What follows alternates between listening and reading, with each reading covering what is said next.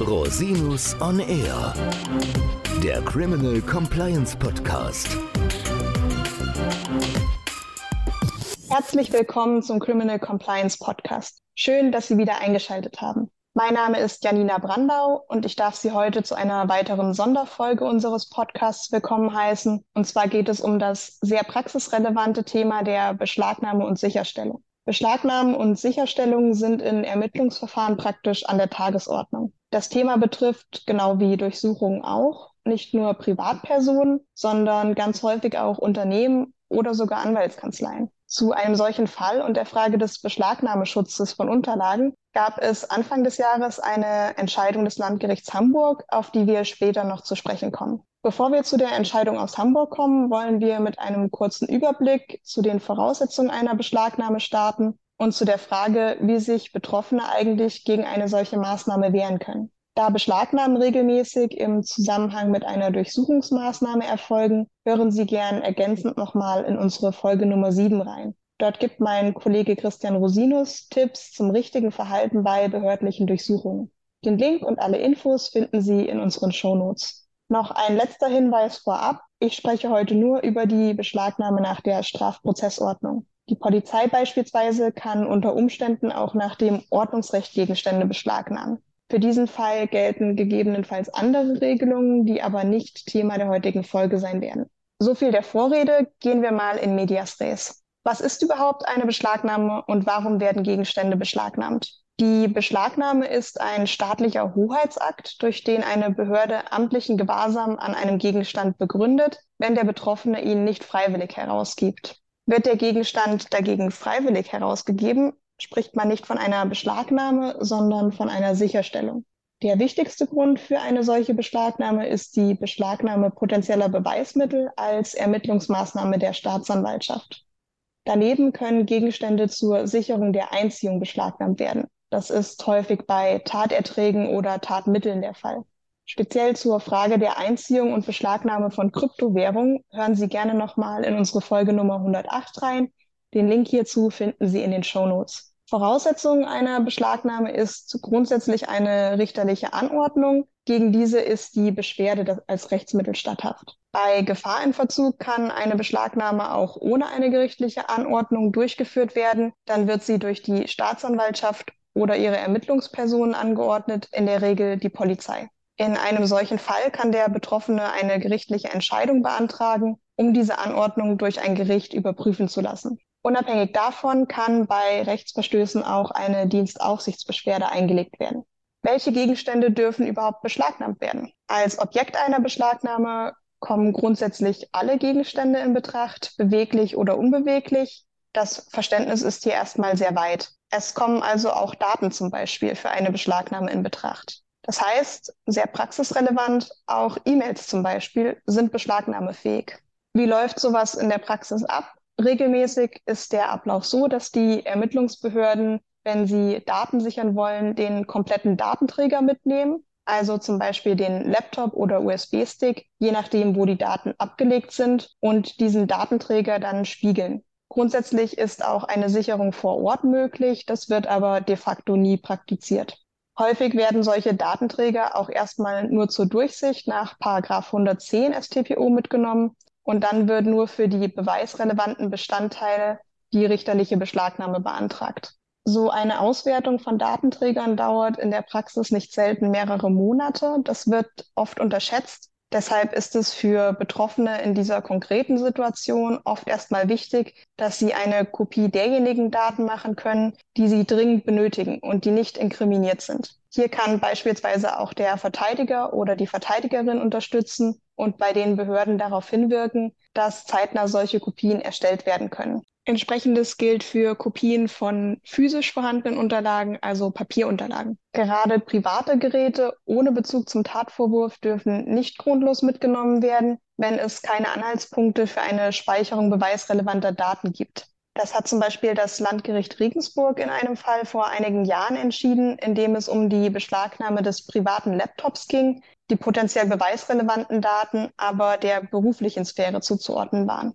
Den Link zur Entscheidung finden Sie in unseren Shownotes. Für gewisse Gegenstände gibt es sogenannte Beschlagnahmeverbote. Besondere praktische Bedeutung hat dabei die Beschlagnahmefreiheit zum Schutz von Zeugnisverweigerungsrechten nach 97 Absatz 1 StPO. Diese betrifft vor allem die Beschlagnahme bei Angehörigen des Beschuldigten und bei Berufsgeheimnisträgern, also beispielsweise Rechtsanwälten, Notaren, Steuerberatern oder Ärzten. Dieses Beschlagnahmeverbot gilt aber nur für solche Gegenstände, die sich auch im Gewahrsam der zeugnisverweigerungsberechtigten Person befinden. Befindet sich der Gegenstand dagegen beim Beschuldigten selbst, greift der Beschlagnahmeschutz grundsätzlich nicht. Eine Ausnahme gilt für Verteidigerkorrespondenz, dazu kommen wir gleich noch.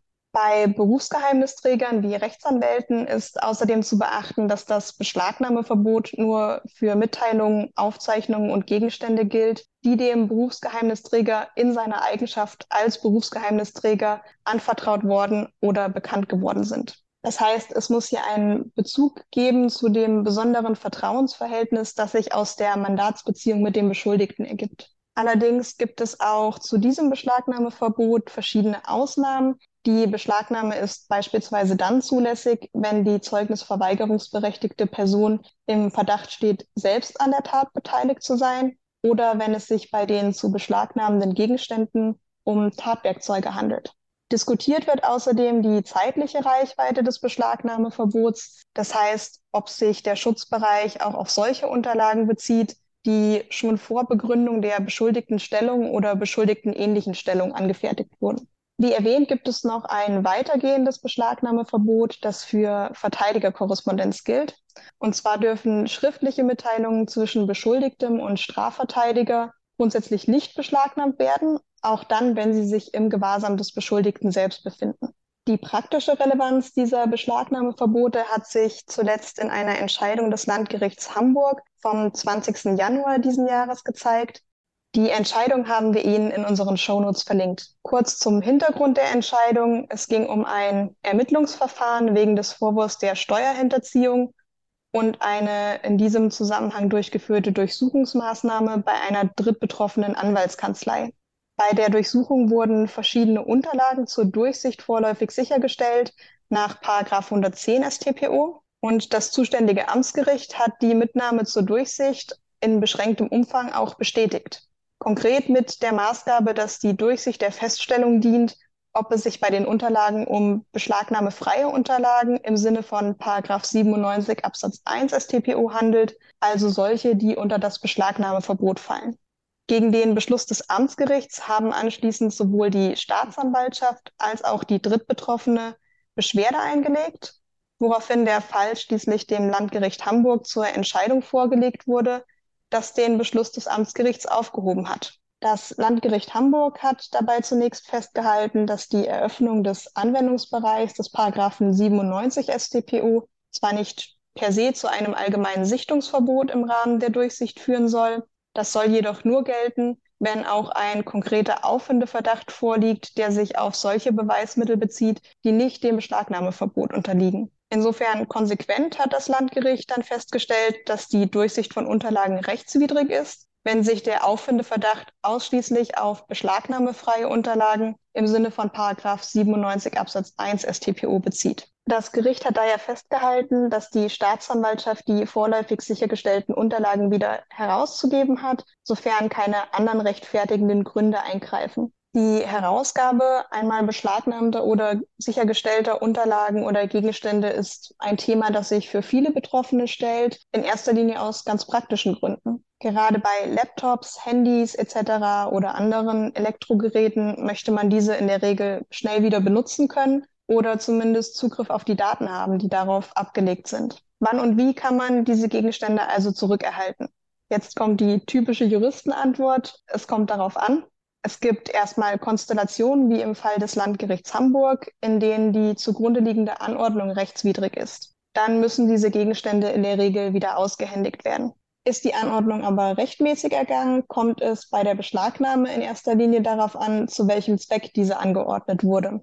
Gegenstände, die zur Sicherung der Einziehung beschlagnahmt wurden, erhält der Betroffene zurück, wenn das Gericht am Ende des Verfahrens keine Einziehung dieser Gegenstände angeordnet hat. Potenzielle Beweismittel sind spätestens mit dem rechtskräftigen Verfahrensabschluss zurückzugeben. oder bereits vorher, wenn sie für das Verfahren nicht mehr gebraucht werden. Es kommt ab und zu auch vor, dass der Betroffene die beschlagnahmten Gegenstände gar nicht oder nur beschädigt zurückerhält. Für diesen Fall kann dann ein Anspruch auf Entschädigung bestehen, der im Einzelfall zu prüfen ist. Was heißt das nun für die Praxis? Auch bei der Beschlagnahme und bei der Sicherstellung gilt, Vorsicht ist besser als Nachsicht. Deshalb sollten Unternehmen eine gute Beschlagnahmeprophylaxe als Teil ihres Compliance Management Systems auf jeden Fall auf der Agenda haben. Dazu gehört in erster Linie Ansprechpartner und Ansprechpartnerinnen zu definieren, intern und extern und Verhaltensregeln festzulegen.